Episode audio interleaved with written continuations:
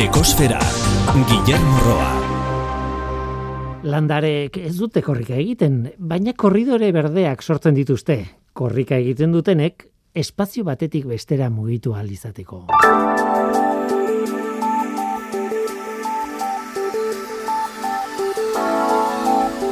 Azteko eluiar aldizkaritik hartutako albiste bat, natura kontserbatzeko nazioarteko batasunak, IUCN erakundeak, lurreko ekosistema guztiak sailkatu eta mapeatzeko lehen sistema integrala sortu du. Ekosistemen tipologia globala izena eman dio eta ekosistemen osaera eta funtzioak ditu oinarrian. Ikertzaileen ustez, giza bizimoduak sortzen dituen, sortzen duen presioaren ondorioz munduko ekosistema asko kolapso arrisku larrian daude. Eta ondorio larriak dituzte espezieen biziraupenean, dibertsitate genetikoan, zerbitzu ekosistemikoetan eta gizaki giza ongi izatean eh, bertan ere. Hala, katalogoaren helburua da ekosistemen kudeak eta eredu berrietan eragitea kudeatzeko ikuspen ikuspegi koordinatuagoak eta eraginkorragoak ahalbidetuz.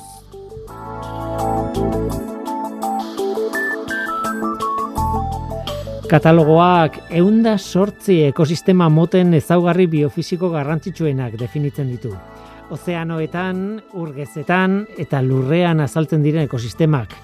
Gizakiek moldatutako ekosistemak ere hartzen ditu, ala nola laborantza lurrak eta presak. Bai eta baso basati zabalak, basamortuak, sakoneko hobi ozeanoikoak eta lur azpian eta izotz geruzen azpian lurperedutako ekosistemak ere.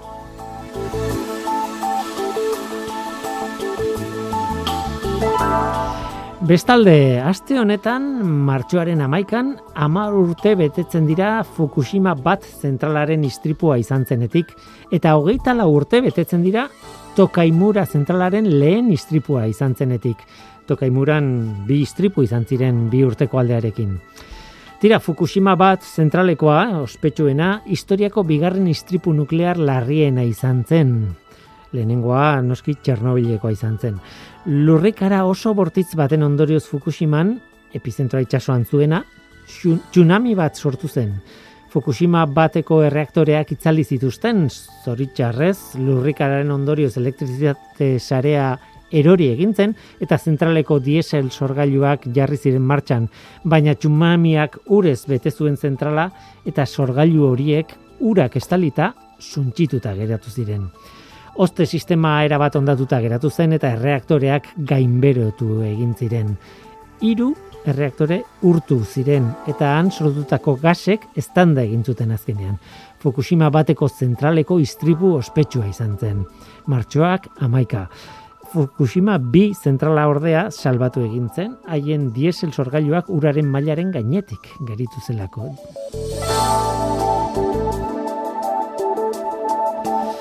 Bestalde, karbono dioksidoen emisioei dagokionez, igandeko datua da lurraren CO2 maila lareunda mesortzi koma amazazpi ppmkoa da. Mauna loa sumendiaren behatokian neurtua. Aurtengo datuak jarraitzen dute izaten iazkoak baino kerragoak. Aurtengoa iazko martxoaren zazpiko datua baino ia lau ppm altuagoa da. Eta hori ez da berri ona. Beti esaten duguna, zeo biren kontzentrazioarekin kezkarik ez izateko berreunda laurogei ppmkoa izan beharko luke gutxi gora bera. Gaurko saioan hemen ekosferan Donostia inguruko zona berde eta Antondegi baserriaren inguruko lurretan, martutenetik gertu, bada proiektu bat surferako olatu artifizialen zentro bat egiteko. Baina naturtaldeek esaten dute inguruak oso balio natural handia duela. Aiz zuzen ere, balio hori neurtzen ari dira talde horietako zientzialariek. Naturtaldeak kolektibo batean elkartu dira, Antondegiko proiektuaren kontra. Aste honetan kolektiboa aurkeztu duten zuzen ere, Subrider Europe Fundazioa, eguzki, Fridays for Future mugimendua, itxasenara elkartea, bizilagunekin plataforma eta aritzalde eta parkea bizirik dira kolektiboaren kideak. Eta kide ez gain beste erakunde batzuetan babesa ere badute. Greenpeace, Surf and Nature Alliance eta SEO Life adibidez. Gaur, Aritzalde taldeko Xavier Rubio izango dugu gurekin eta asko hitz egin behar dugu Antondegiko proiektuari buruz. Hau da gure gaurko eskaintza, zu ongi etorria zara. Murgildu zaitez gure eskosferan.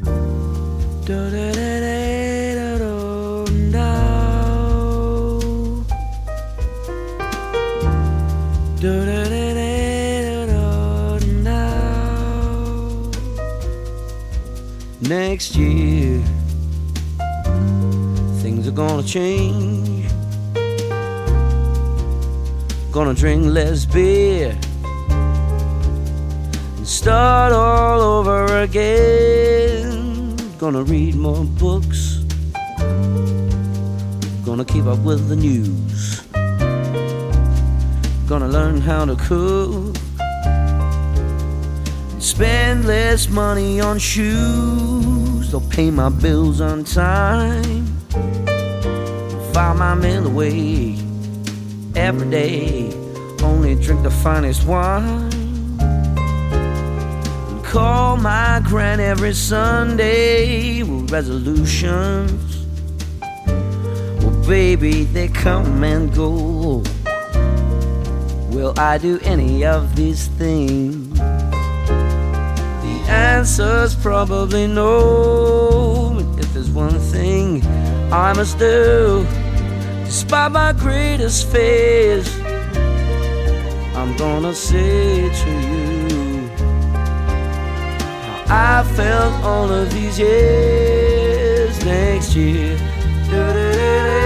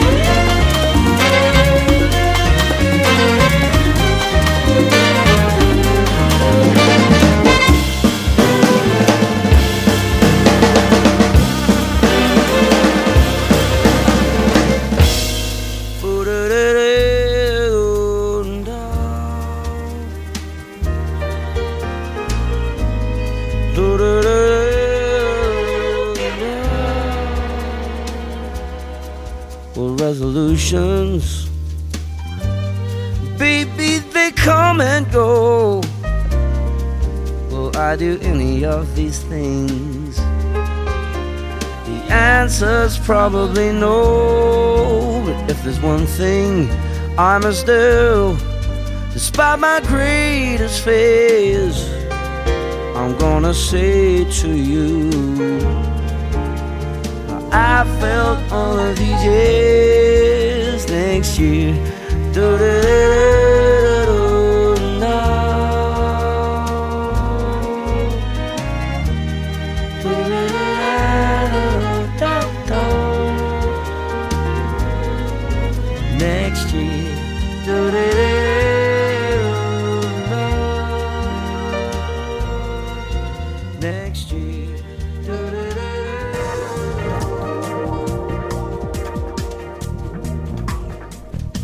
Ekosfera, Euskadi Gratian.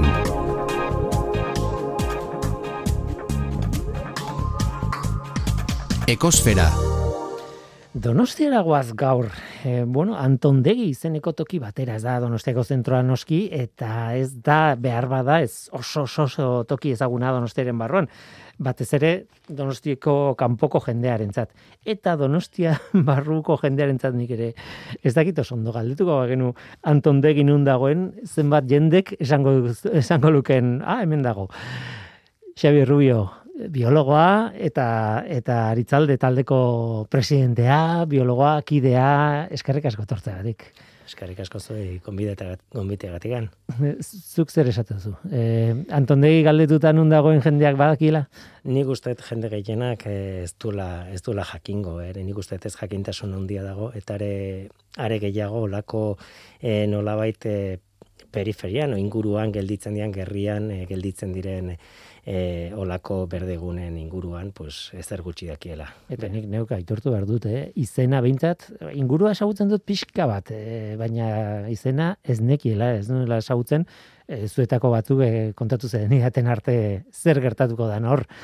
Eta izan ere, e, ez ezagutzeak ere, bueno, ba, badu bere esan ez, ez horrek esan nahi duzuk esan duzuna ez, e, pixka bat e, kanpo aldera dagoen zerbait dela, baina e, gaur egun deitzen dugun eraztun berde edo deitu nahi duzun bezala, osea, e, iriaren inguruko zona berdeetako bat dela, ez? Esan behar dugu. Bai, eta gure ustez, e, garrantzi, berebiziko garrantzia du, mantendu beharreko e, eremu horiek e, poliki poliki jungea galtzen berdeguneak, nik uste eta orokorrean hiri edo pixkata handia diren hiri guztietan eta herrietan ere gertatu izan dela, baina bueno, hiri handiagoetan eta bos, e, Gipuzkako hiriburuan posala ere gertatu da, ez? Ta poliki poliki bertan dauden e, e, ekosistemak ba esateako landa zabala eta pues galtzen ari da zoritxarrez, gainbera dator, eta arekin e, pues, bizi diran espezie, espezie ugari, eta zergatik ez esan, ez? Bizi modu, bizi modu bat, ez? Baserriak ere poliki-poliki donostiak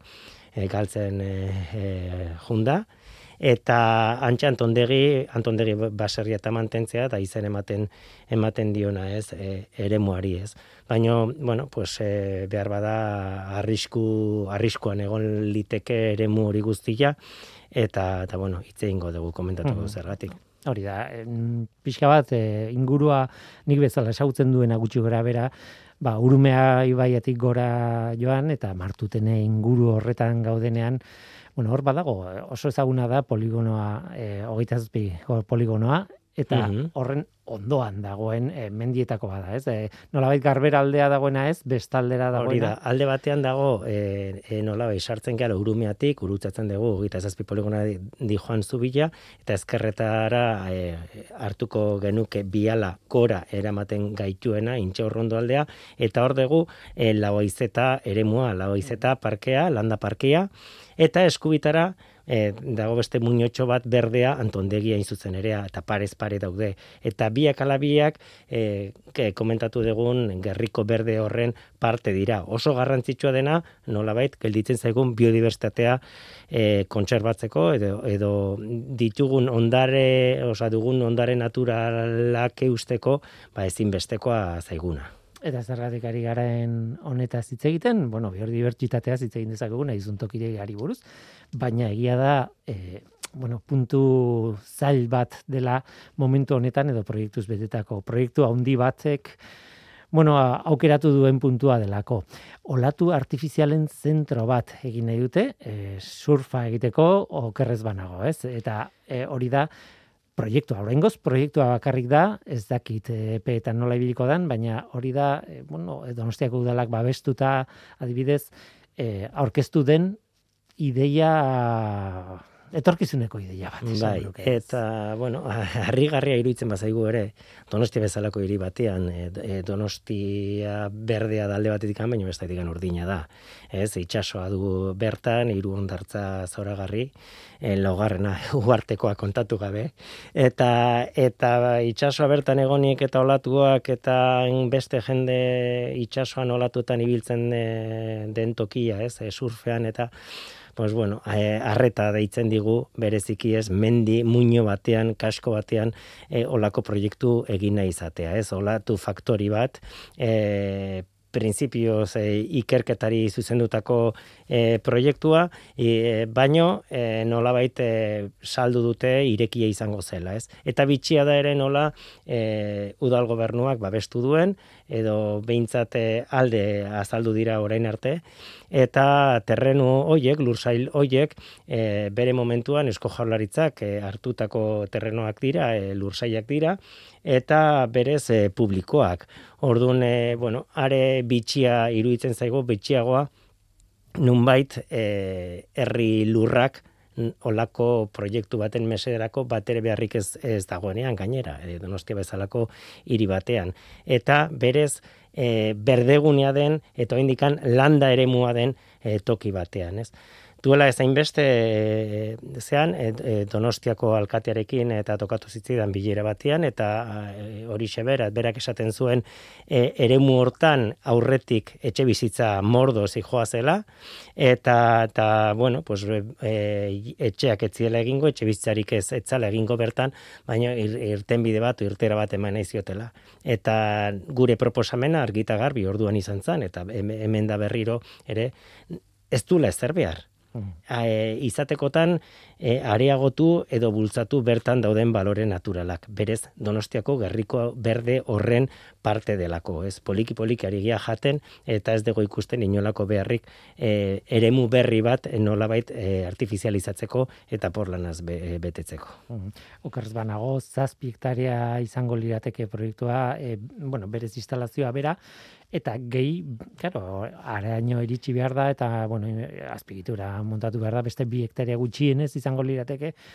Ba, e, araño iristeko. Ba, hitz egin da 9 hektaria e, hektarien guru eta e, hartuko lukela, baina bueno, horixe, ez da bakarrikan e, egiten dan e, e, eremua, edo kalte, kaltetu liteken eremua, baizik eta horrek suposatuko lukeen e, e, joan etorria, jendeana, e, oain pista estu bat e, porlanazko pista bat baino ez daka e, iristeko eta irisgarritasuna bermatzeko zabaldu beharko litzateke eta horrek suposatuko lituzken obrek ere inpaktu izango lukete. Asko zere jende gehiago e, joan ezkero ere bertan dauden e, fauna eta flone eragina izango lukete ez. Eta nork esaten digu gerora behin irekita o, e, eremua e, zabalduta olako proiektuetara atzetikan ez diran etorriko gainontzeko pues bestelako e, ni zer dakit. Ez jatetxeak direla edo bestelako edo zein e, edo zein e, azpiegitura e, zerbitzu edo dena delakoa ez?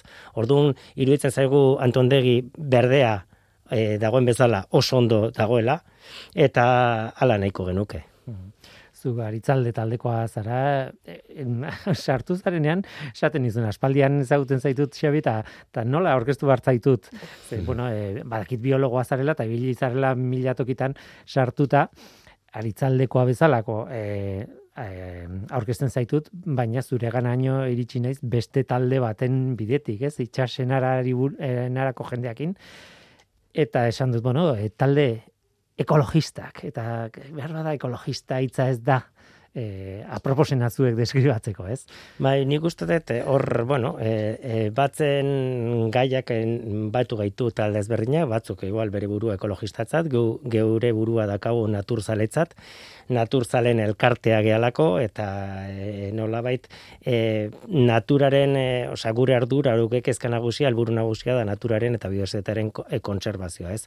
Eta orduan horren arira, e, nolabait oinarri zientifikoa beti e, izanik, pues, seiatzen gea gure proiektua, gure ekimenak aurrera eramaten, eta gure aldarrikapena batzutan tokatzen zaigu protesteitie, baino aldegun guztietan mm. e, saiatzen gea e, nolabait proposamenekin aurrera egiten, eta egiten ditugu ekintza jarduera ugari ere sentsibilizazioari eta ezik eta ingurumen eziketari begira. Eta bi talde baino gehiago zaudete implikatuta kontu honetan, ez ditut aipatuko, beti baino eguzki hor dago, Greenpeace hor dago, bueno, beti gal, e, galtzen ditugu izenak bidean eta ez nahi zeu sartzen e, inor galtzeko, baina esan nahi dute azken batean hor zaudeten jendeak, ba, e, zuk esan dezuna, ez, e, oinarrian zientzia daukana, zientzia zutabe sendo daukana, eta e, biodibertsitatea esagutzen duzuenok, ba, biodibertsitatean aldeko ekintzak ere egiten dituzue, baina ez bakarrik protestak, e, protestak inbiardianen egiten dira, baina esan nahi dut, e, e, biodibertsitatea esagutzeko e, esfortuak, gero e, biodibertsitate hori esagutarazteko ere bai, eta mila gauza egiten dituzu ez? Horixe, e, bueno, parte hartu izan dugu, hainbat e, ikerketetan, eta gu peintzat e, datuak biltzen e, saiatzen gera, eta bultzatu izan ditugu nolabait eremu batzuk eta babestu nahi izan e, direnean, bultzatu dugu hoien ikerketa, beste erakunde zientifikoekin batera, universitatea dela, arantzei zientzialkartea dela, eta bar, ez, elkarlanean edo edo algenuen urrian e, sustatuz. Esaterako e, 2002 garren urtean e, e, uste dut egintzan Donostiako bioestetearen e, nola baiteko e, bueno, ikerketa edo azterketa bat ikusteko nolakoa zen eta arantza izintzi elkarteekin batera aritzalden atu zen elkartea aritu ginen eta nola egin genuen e, diagnosi bat edo e, iriko irudia atera, atera genuen, ez? Eta hainbat gauza atera zien, bestea beste oso garrantzitsua zela konektibitatea eta bere biziko garrantzia ematen zitzaion kor, e, zitzaien korridore berdei, bai e, udalerrien artekoei, baina udal barruko e, korridore berdei ere bai. Azkenean ezin ditugu izan ugarteak bakarrik, ugarte berdeak nun biodiversitatea maila batean edo bestean kontserbatzen da, baizik eta bermatu inba da, albidetu behar da, haien arteko komunikazioa, korridoriak. Hortik, e, gerriko berdearen ere, edo eraztun berdearen e, e, nola, baiti deia irten zan, eta hori da, bultzatzen ari geana e, ordutikan, ez? Guretzat, sekulako bere biziko garrantzia du, eta e, azken batian, e, berdegune horiek danak lotu behar dira ala edo nola. Eta ditugunak mantendu behar ditugu artifizializazio gehiago e, ez daka inungo inungo zentzurik. Eta hor kokatzen baldin badute erdi erdian olako proiektuak ezartzen baldin badute pues inola zera honekez mantenduko da bertan dagoena. Eta komentatu dudan bezala e, landa zabala da neurri handi batean e, galtzen ari dan e, habitat e, habitat mota bat edo ekosistema ekosistema bat ez e, basoak poliki poliki berreskuratzen ari gea, oindikan oso egora kaskarrean daude, arazo askorekin, baina bueno, badirudi, badi joaztela aurrera, baina zorritxarrez, e, an, e, nola baite, e, zerikusia dutenak paisaia kulturalarekin eta baserriarekin, e, belardi, sega belardiak edo animaliak eta la, e, larratutakoak, e, inguruko eskai berdeekin, bere basotxoekin, errekaz, erreka bazterreko ibar basoekin eta barrezta hor bizian fauna e, guztiarekin, pues bere biziko garrantzia dute, ez? Eta bere bizi e, bereziki aberatsak dira. Eta hoiek galtzen desagertzen doaz. E, toki askotan, utzi direlako garai batean, e, bueno, garai bateko erabilera, baino gehiagitan azpiegitura mota guztiako azpiegiturak edo eraikuntzak egin direlako, artifizializatu direlako, porlanaz bete direlako alegia. Eta, eta bueno, kasu hontan, pues horixe, Anton Degin ikusten dugu, eremu berde oso garrantzitsua, eremu hain digan zabala, e, balio handiak dituena, e, fauna eta flora aldetikan, eta, pues, bueno, pues, e, ez dakit, esaterako bertan e, ikusita daukagu basakatua, azeria azkonarra, eta oza, espezie ugari, e, imagina ez dinali, e, litzateke, eta iremutik, e, oza, iri eremutik, edo poligono batetik, e, poligono, industria poligono batetik anain, industria gune batetik anain gertu, eta eta hor dago bizitza, hor daude gaztiak, hainbat gaztiak, pasean, bai, atxeden hartzeko arte dituzten ugari, baino egoiarrak edo hemen urte osoan emate dituztenak, eta egite dituztenak, hainbat espeziere han topatu dira, ez? Aipatuko ditugu, nahi baldin baizu zoietako bai, horretara noa, ze, e, bueno, dokumentatzen hasi naiz denean, e, elkarrizketan netarako, arrituta gelditu naiz. Ze, adibes, bas, e, basakatua aipatu duzu, azkonarra aipatu duzu, ez dakite hau ipatu duzun edo ez, baina lepazuria eta horrelako animaliak ez non espero donostitik hain gertu egotea, ez? Eta badakit, e, bueno, ba, itxasenarako jendearekin hitz egin da, eta bar, asizaretela adibidez, bueno, inventario moduko bat, ez dakit, ia ziur zinaten e, espezioiek antzeudela, baina benetan e, han daude, ez daudean, edo esaten den gauza bada, eta jarri dituzu dela adibidez e, e, argazki makinen trampak, ez? E, aurretik pasatzen denean animali, pla! Eta, e, bueno, e, argazki egiten du, eta ea zera gertzen den, eta gertu dia, espezie pila bat. Ba, gezurra dirudi, baino, baino basa bizitza hor dago, basa bizitza hor dago, eta ipatu dituzun espezie horiek eh, hor egon badaude. Osea, hemen inguruetan, eta antxe bertan ere, irbinudea egon egotea badago, eta eta eta, eta badago lep, lepatxuria, komentatu zuen bezala, azeria, azkonarra, katajineta. Katajineta, Orduan, gainera. eh, esan nahi dut, eh, jendeak eh, eh, harrituko luke eh, hor bertan dagoen biodiversitateak. Osea, ik- ikaragarria da. Eta hegaztien aldetikan, bertan, eh, bertan ik- ikusia izan da, ontza handia, belatza handia. Mm.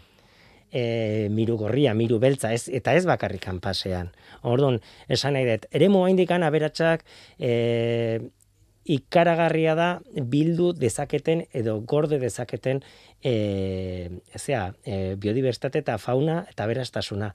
Baina hoiek bakarrikan ere ez dira, ez dijoazte inora, baldin eta inguruan ez baldin badakate, ere beste eremu berde batzuk. Horregatikan komentatzen nuena, oso garrantzitsua da, gerriko eraztun berde hori eta haien arteko konektibitatea. Hegaztiek errazago dakate, baina gainontzeko animaliek ere, pues, eh, behar dut, dituzte bere arazoak eta behar dituzte bere korridori, bere pasoak, bere igaro bideak eh, batetikan bestera junalizateko, ez? Eta populazio gune txikiak izan da ere, haien arteko harremana ezinbestekoa da mantentzeko.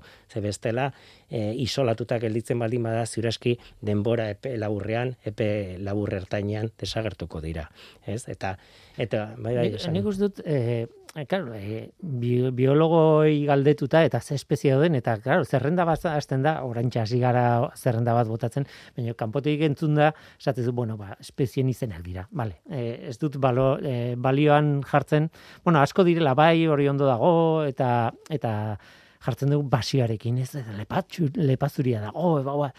baina adibidez ez da berdina esatea azeriak daudela, mm, toki guztietan daudela, orkatza, orkatza nola ez da negongo edo, ez, nik ez dakit basurdea, e, arraino iritsi, iritsiko da, pentsatzen du baietz, baina beste batzuk, katajineta aipatu duzu, adibidez edo basakatua edo, eta hoiek ez dira hain ugariak, ez? Ordan, e, balio berezia izango dute ere, espezie berezi horiek, ez? Ez, eh, eh, jakina, hoietako hoietako espezie batzuk, e, naiz eta ugariak ez izan, edo gutxitan ikusi, pues bueno, arruntagoak dira, eta eta ez dakate igual, babes berezi, e, berezirik, edo ez maila berezirik. Baina badaude beste batzuk, e, Euskal, e, Euskal Herriko e, mehatxatuako espezien katalogoan daudenak. Edo Europako e, ze habitaten artestarauan jasota daudenak eta Europa mailan interesa dutenak, ez? Eta hor daude, egon daitezke habitat batzuk interesekoak dira Europa mailan, baino espezie batzuk ere e, zorrozki babestuta daude. Eta hor aipatu, e, aipatu dut e, belatza esaterako, aipatu duan belatz hori, baino baita ere ontza hundila, baino e, miru gorriak galtzeko arriskuan dago. Osea, dago, e, nola bai, di- ditugun, dauden mailen e, artean gorenean. Galtzeko zorian, galtzeko arriskuan dagoen espezie, espezie bat da. Eta oso toki ugari. E, esan nahi tokian, bertan, kabia egiten du no ez, ez dugu bai estatu izan, momentuz, hala ere. Baino, esan nahi dut, inguruetan e, eizatzen e, ibiltzia, eta oso normalean, oso erraz ikusten den espezia da e, eremu hartan. Eta ez da, ez zaigu iruditzen txorakeria. Bai, duela gutxi arantzadi ornitologoak izan ziren hemen e, kosferan, e, maite laso eta nerea pagaldai, eta hain zuzen ere nerea ida egiten e, tesia e, ulubien inguruan. Eta, claro, e, ulubiak ez dira ikusten, gau ez e, ateratzen dira, ontza mota bada, Bai. baina e, dirudienez, esatzuenaren arabera, Oso ugariak dira. pila. Eta, eta ni harrituta giltu nintzen, esaten zuen, zapelaitzak baino gehiago daudela, e, adibidez, e, gipuzkoan, ez? Eta orduan, claro, ez ditugu ikusten, eta esaten badiazu gulubiak ere badaude, ba, harrituta gelditzen naiz, baino behar bada ez dauka ontza hundiaren balore berdina, ez? Esan, hori esan nuen lehen, ez? Eh, ez, dakagu, ez dakigula, kanpotik ez dugula ikusten zer den, e, berezia zer den oikoa, ez? Bai, bai, bueno, ipatu ez du, ontza handia, ez? Ontza handia esateako uni hontan ezagutzen dira oso bikote gutxi e, gipuzkoa, gipuzkoa batean, ez? Esku batekin zenbatu daitezke kasik. E, hala ere, ziuraski gehiago egongo dira. Ez, e, nahi, e, arrunta ez delako, arraro delako, baino e, harrapari gautarretan dakagun e, bueno, gaueko errege jaunda jabe da, eta etxairik eta ez duena gauetan, Eta hoiek ziraski bakanen bat egongo da, eta inguruetan eh, argi dago han azaldu danean inguruan badela. Ez daki guztiazkinun, ze normalean egiten e, dute abia e, orma handitan, baino egin dezakete toki batzuetan egitute lurrean, oso haitzetan, orduan. Uh esan edet, zaila izaten dela, gero aurkitzea. Hala ere, bertan egotea esatu bezala. E, nere ustez dena den, gauza bat argi uki behar dugu, ez? Iruditzen zait, e, espezie bat e, miatxatuta eta mailarik altuenean bertan abia egiten dulako babestu, babestu beharko balitz, zalantzari gabe babestu beharko litzateke. Baina hortaz aparte berez e, ekosistema osoa, esaten duan bezala, mantendu in behar da bere osotasunean eta dituen parteide guztierekin. Ez espezie bat oso berezia delako bakarrikan dagolako egin behar da salbu espena. Ez, eske espezie ugari dira eta mehatxatuako espeziak e, ugariak dira baino orokorrean gainbera dato, de, datozen habitatak dira, eta hoiek mantentzeko alegin guztiak eta bi egin beharko genituzke. Mm. Zu anfibiotan. Zara ditua adibidez, da anfibiotan beti aipatu da, e, bueno, galera arrazoi nausietako bat habitataren galera dela, ez? Baina esan nahi dute, e, ontza ondia topatzea, bueno, mundiala da, oso polita da, espezie berezia da, naizuna. Baina izan daiteke, antopatzea horrek esan nahi du, azpiko kate guztia gutxi gara bera, osasuntxu da hola, bera bizitzeko ainako abintzat. Bueno, nik uste dut, e, bertara, e, bai pasean, e, espezi ugari, e, gelditzen baldin den hartzeko, da oso toki egokia delako. Arrapakariak etengabe topatzen baditugula, e, baditugu bertan, e, da azpiko zuk esatezun bezala katetrofiko guztia e, ondo osatuta edo dagoelako eta rapakinak errastopatzen dituztelako. Bestela ez lirateke hurbilduko edo nekez egongo liateke eta e, bertan topatzen dituzten baldintza hoiek baldin badode da oraindikan mantentze ditulako balore natural hoieku mantendu nahi ditugunak. Eta proiektu honek e, egingo ditu, ditu da, erabat e, nolabait e, alteratu eta eta ziuraski hautsi ez, egun dagoen oreka edo, edo zea hori ez e, anfibioakan e, zoritxarrez gehiegi ez daude, bakarren bat dagoen arren, baino, bueno, ba, narrastiak esaterako bai, eta Euskal, eskulapioren zugea, e, Europa mailan e, babestuta dagoena bertan topa daiteke, eta ez da, ez da zaila ikusten. Mm, anfibio batzuk eh, oikoak direnak bintzat, eh, hango dia, apo batzuk, eta ez? Eh. Ba, itxantxiko arrunta esaterako, eh, inguruan eta baratzak daude, eta inbat eh, altoki, eta, eta beko partean dauden eh, zean, eh, uandre palmatuak, eta bai, erraz ikusten, ikus daitezke.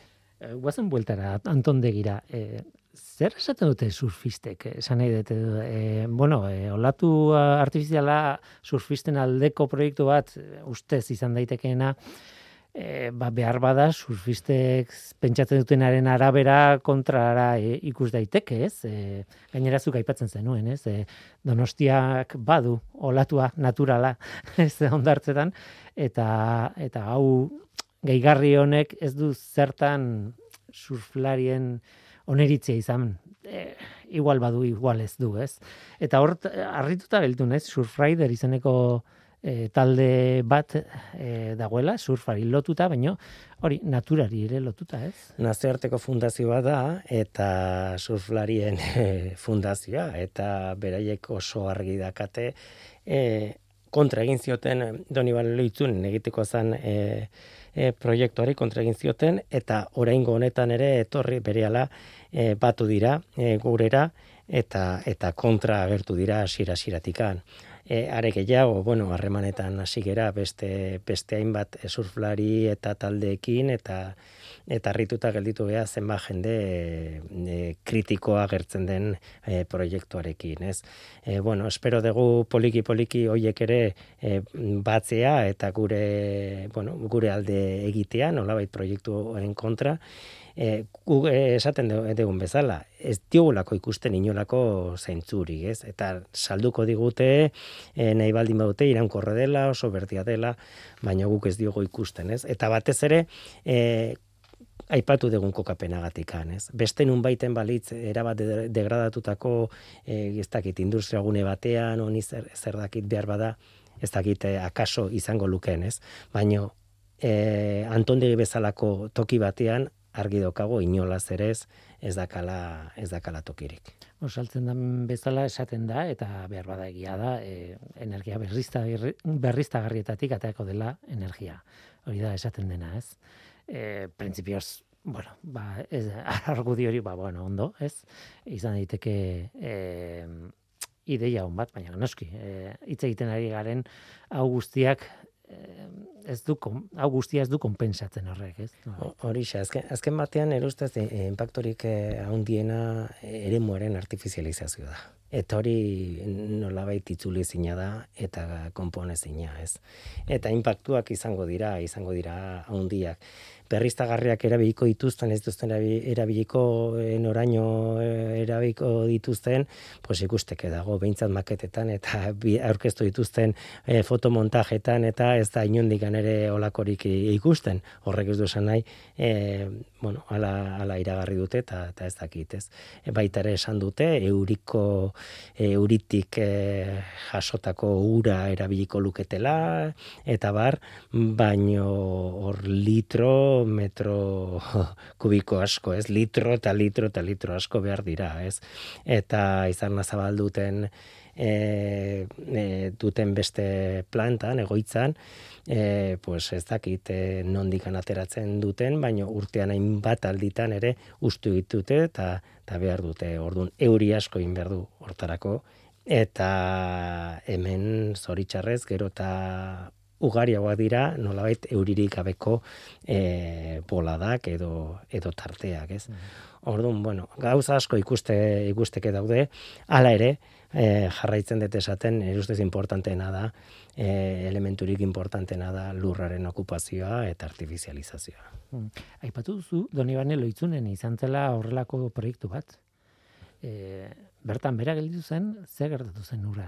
E, Hor, ematen zuen, e, nola bait, e, ere erakunde publikan aldetikan eta onitzia du, e, zuela, eta aldiz e, sekulako gizarte mugimendua e, zea sortu zen, eta denbora, denbora laburrean, denbora gutxian, irogita mar mila sinadura e, zea, e, bildu ziren, eta presioa eta zeuden kolektibo eta zeuden talde eta gizarte eragile eta mugimendu ugari izan ziren, ez, kontra saldu zirenak eta lortu zan gelditzea eta bertan bera, ez, atzera egitea eta eta baztertzea proiektu proiektu ere, han ere inola inongo e, itsasondoan egonik inongo zentzurik ez ez zuelako, ez. Eta gu pentsatzen dugu hemen e, antzeko antzekoa dela, ez? Jantzi nahi e, e, nahi izango dute berdez, jantzi nahi izango dute e, nolabait irekia izango dela eta jendea sartu al izango dela, e, gainera herri lurretan eginda gehiago, ez? Baino horrek ez dio kenduko sortuko luken inpaktua, ez? Eta hori da gehien kezkatzen gaituena. Apostua esan de, esan dudan bezala, e, garbia izan behar du eraztu neugarriko berde horren horren alde. Beste azpiegitura batzuk, ez dago inongo e, arazorik edo lotxarik e, bultzatzeko Donostiako e, ingura bidea edo saies bidea errepideta zeitz egiten ari geanean edo ez dakate inongo e, lotxarik edo e, ausardia osoa dakate bultzatzeko metro bezalako e, proiektu bat e, donostin, e, topoa zabaltzeko eta bar, bazergatik anez, azpigitura berde baten alde, hmm. denon onurako dugun ondare naturala kontserbatzeko balio horreta ezinbestekoa dena, eta e, geure hasi e, aldirako orain ikusi da pandemia honekin ere ze beharra dugun berdegunen beharra dugun ez paseoetarako eta bar eta poliki poliki galtzen baldin bagoaz hoiek ez dakit nora jongo gean urrengo itxialdian tokatzen bada Ze petan ari gara. Ze proiektua nik daki dela oso hasieratan dago, ez? Oso e, ba ez dakite hor egongo dira urrats asko, ez? E, lurrak berkalifikatu edo ez dakit behar den edo ez. E, baina horrek ez du esan nahi gero e, baimena dagoenik era esan nahi, pasu pila bat egongo dira eta behar bada urtetako lan urtetako lanak izango dira proiektuak aurrera egiten badu. Pues eh, zaila da, eh, zaila egiten zait jakitea edo egirlearena egitea, ez? Eh, a ber, eh, ez da egun batetik besteraz eh, lortzen dien eh, baimenak edo lizentziak eta, baino ni, ni guzti dut oso landuta baldin badara mate, eh, bueno, pues, igual behar bada urte eta osa denbora hilabeteetan esan dezagun urte bat baino gehiago ziuraski baino hilabeteetan behar bada lortzeko e, gauza, gauza da ez? E, dena alde baldin badakate. Beste gauza da ikusiko ikusi beharko genuke errealitatea ber dena alde dakaten eta babes behar dituzten babes guztiak eta lortzen e, dituzten baimen eta lizentzia guztiak ez e, ala ere diot e, alkaterekin egon ginen, eneko goiarekin eh, egon ginenean, e, berriki, bueno, duela, duela aste batzuk, esaten zigun, eske eremua, e, nolabait, hiri eremua da, ez? Hiri eremua, ala, esailkatuta dago, plan orokorrean, baino hori ere, orain berrikuspena eri ekingo diote, eta errez bilakatu dezakete berriro landalurra. Berez, hor, proiektua bazi joan, herri, baratzak eta e, e, ezartzeko bertan, e, nolabait herritarrentzat, e, hor inguruko baserritarek erabiltzen dute, bai, bueno, pues, hango larrea sega larre gisa, o sega zelaiak eta gisara, eta gero, hainbat baratza eta hainbat jendea hortaz bizi dena ere bada.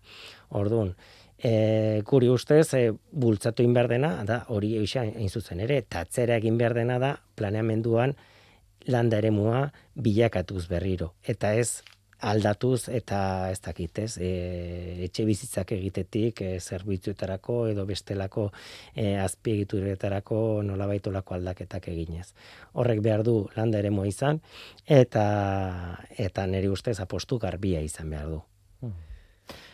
Ba, ez dakit zerbait gelditzen den kontatzeko, bueno, e, nolako itxaropena duzuen, es, alperrikako galdera da behar bada, ez? E, ez dago, behar bada gauza handi hauek ez daude zuen esku edo nire esku edo e, udalaren esku, faktore asko dituzte, ez? Gu espero dugu herritarrak orokorren, e, osea nolabait gure ekimenarekin bat egitea e, nola baita elkarte eta erakunde ezberdi, ezberdinek, baino baita ere eskatuko niok eh, jendeari adierazteko eta publikoki adierazteko bere desastasuna eta nola olako proiektu txoroen e, kontrako iritzia, ez? E, nik uste hori agerikoa izan behar dugu, eta interes orokorra beste bide batetik handi joa, ez? Eta, haber behin lehentasun ematen zaion e, du, ditugun balore natural hoiei eta hoien konservazioari. Biodiversitatea e, ikurra izan behar du, ez? Planteatu da eusteko biodiversitateari e, nazio batuen erakundetik e, dago e, konservaziorako ingurumenako programa eta bertan e, amarkada hause planteatu da geldi earazteko biodiversitatearen galera, ez? 2000 eta hogeita batetik 2000 eta hogeita marrera estrategia e, garbi bat, eta postua da nolabait babesgunen, naturgunen e, azalera zabaltzeko. Horrekin bat egin du Europako batasunak, eta Eusko Jaurlaritza berak bere e, estrategian ere jaso egin du. Ordun, e, benetan sinesten baldin badegu, maila ezberdinetan, nolabai gorenetik edo naturgune e, Europa maila Natura 2000 sarean dauden hoienetatikan hasita, baino baitere txiki hau, e, hauetara iritsi iritsi behar eta zabaldu behar dugu sare hori, ez? Eta konektibitatea komentatu dugun bezala, korridore berdeak hortarako ezinbestekoa dira. Ez baldin baditugu, uarte berdeak soilik baldin baditugu, ez da nekez lortuko dugu bioestatearen galera gelditzia eta bioestatea kontserbatzea. Mhm. Ba, hemen utziko dugu. Eh, Antondegi martutene aldean dagoen eh, eremu hori hor nahi dute, olatu artifizialeko zentro bat, instalazio bat, ez daki nola ditzen den, nola ditzen zaion horri, eh, baina surfari begira egin nahi dutena donostian. Xabier Rubio, eskerrik asko gurekin izateagatik, jaritzalde taldeko biologoa, kidea, presidentea naizun bezala aurkeztuko zaitut, eskerrik asko gurekin izateagatik. Eskerrik asko zuei eta nahizun arte.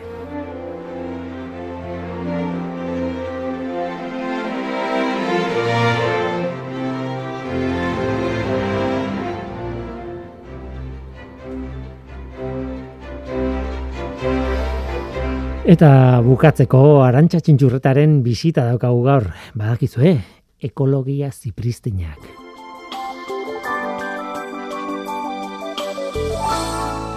Arantxa txintxurreta.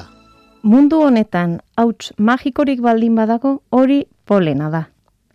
Bueno, hautsean saltzen den legamia ere magiko xamarra iruditzen zait, madalena arro-arroak sortzen bai ditu, ore lingirdatxu batetik abiatuta. Baina polenak izaki berriak sortzen ditu.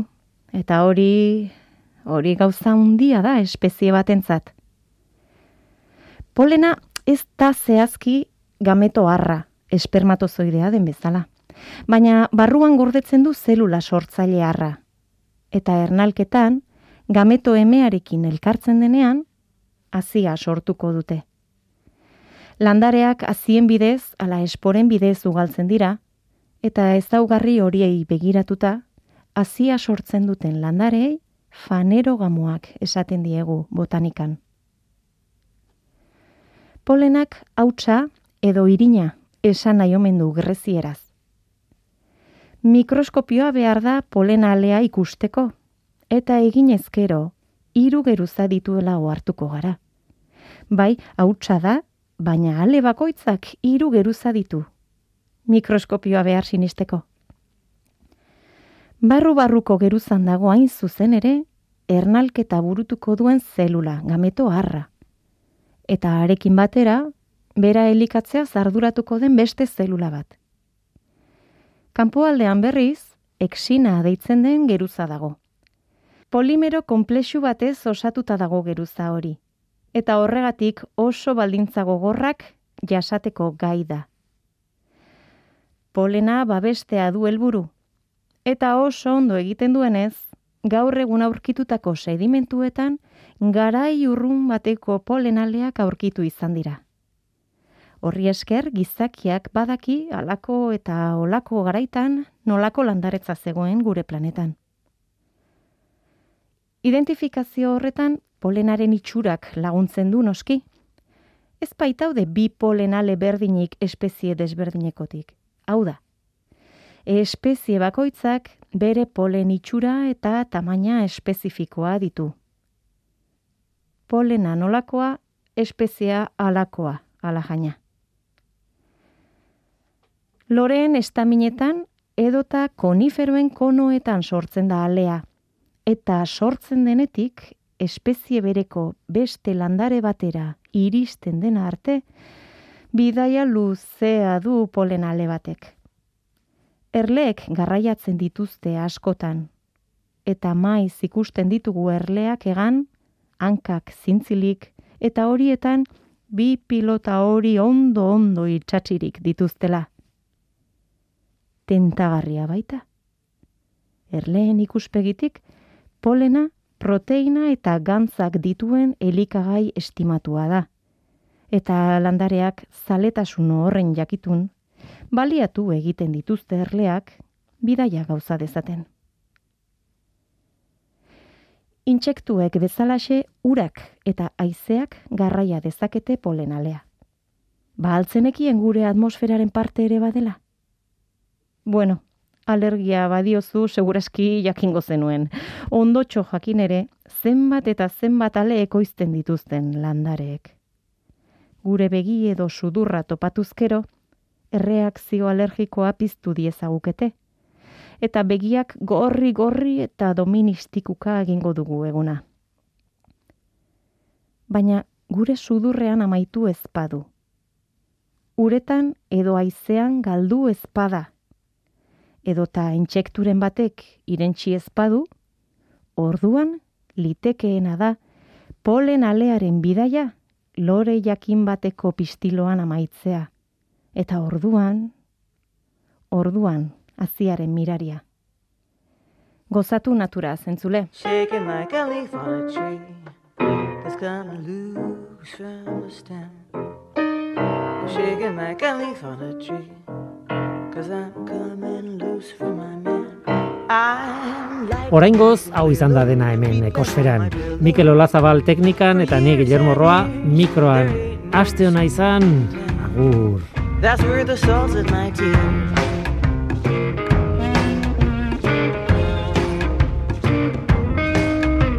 Down and down he dragged me like a Fendi nagged me for years. Source of my tears.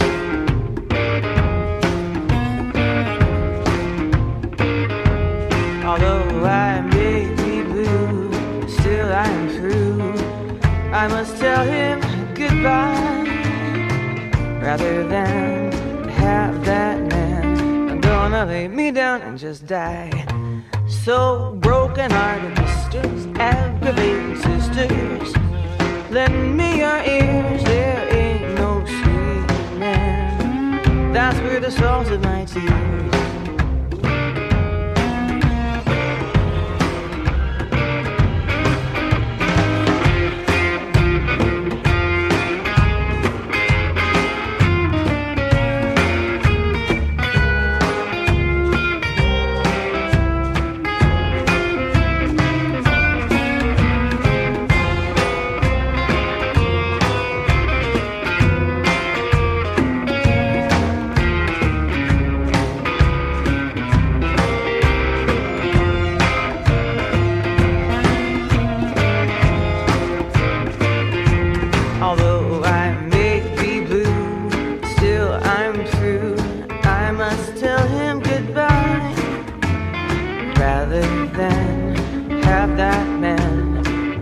Gonna lay me down and just die.